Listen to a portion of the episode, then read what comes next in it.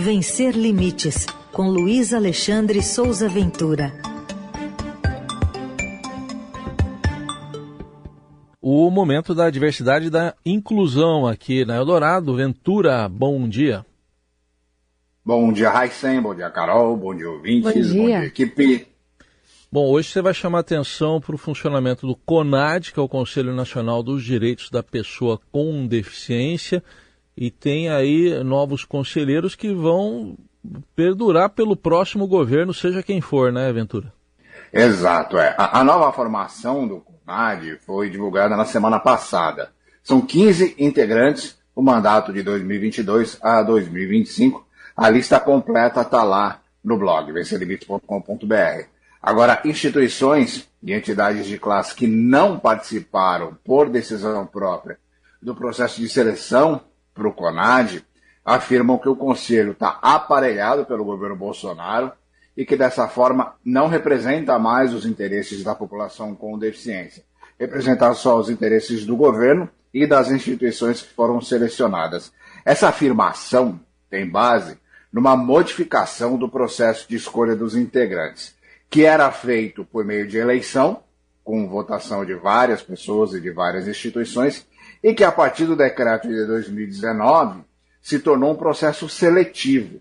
E essa seleção é feita exclusivamente pelo Ministério da Mulher, da Família e dos Direitos Humanos, que é o ministério comandado pela ministra Damares Alves. Vale destacar que faz parte desse ministério a Secretaria Nacional dos Direitos da Pessoa com Deficiência.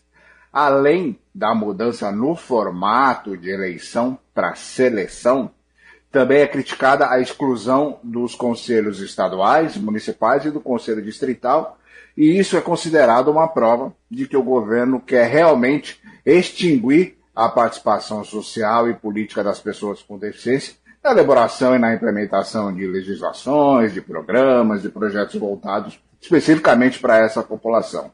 Isso, inclusive, é uma violação da Convenção das Nações Unidas sobre os Direitos das Pessoas com Deficiência, que o Brasil assinou em 2009. Essas instituições que falam sobre o aparelhamento do CONAD já tomam como certa a aprovação pelo Conselho daquele modelo único de avaliação biopsicossocial da deficiência, que vai regulamentar o artigo 2 da Lei Brasileira de Inclusão. Eu já falei bastante sobre isso aqui na coluna. Esse modelo foi elaborado com base em um relatório divulgado no ano passado pelo Ministério, um documento que foi muito criticado e que não teve participação efetiva das pessoas com deficiência. No blog eu publiquei dois vídeos com detalhes sobre toda essa história do CONAD. Eu pedi um posicionamento do Ministério e eu publiquei a resposta inteira deles, que foi bem grande. Em resumo, eles negam que haja o aparelhamento e dizem que essas instituições estão insatisfeitas e nem se inscreveram para o processo seletivo. A CUT, que é a Central Única dos Trabalhadores, que participava do CONAD, pediu até na Justiça o cancelamento do edital de seleção, mas a Justiça negou esse pedido. É, vale destacar uma outra coisa também. Os integrantes do CONAD, eles não são remunerados. É uma ação voluntária que tem como principal função é, defender os interesses da população com deficiência. E aparentemente esses interesses foram para o Beleléu, né? Bom, a gente vai continuar acompanhando também aqui no, no seu blog. Queria que você trouxesse para a gente agora a dica de livro, O Avesso da Pele, na edição de hoje. Exato. Para falar sobre o livro O Avesso da Pele, eu vou mencionar dois fatos da semana passada.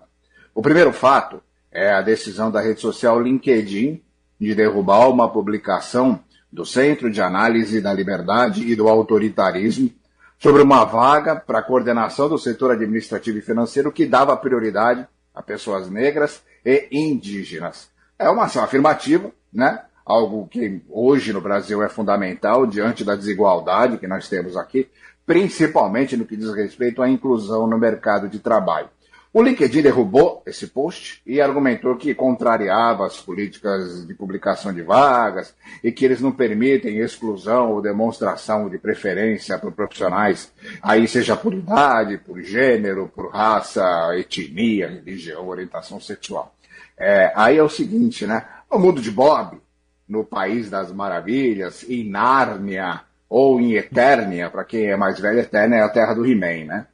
Talvez essa reação do LinkedIn tenha algum sentido. Né? Mas no Brasil, dependendo da empresa, ou dependendo até de quem escolhe o profissional nessa empresa, idade, gênero, raça, etnia, religião ou orientação sexual simplesmente impedem a evolução profissional das pessoas. Né? O outro fato dessa semana, da semana passada, que é um fato bem pior do que esse do LinkedIn.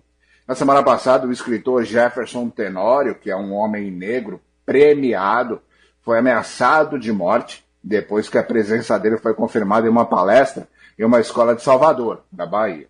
Essas ameaças diziam que ele teria, abre aspas, o CPF cancelado ou teria que fugir do país para não ser metralhado. Veja o nível da maluquice.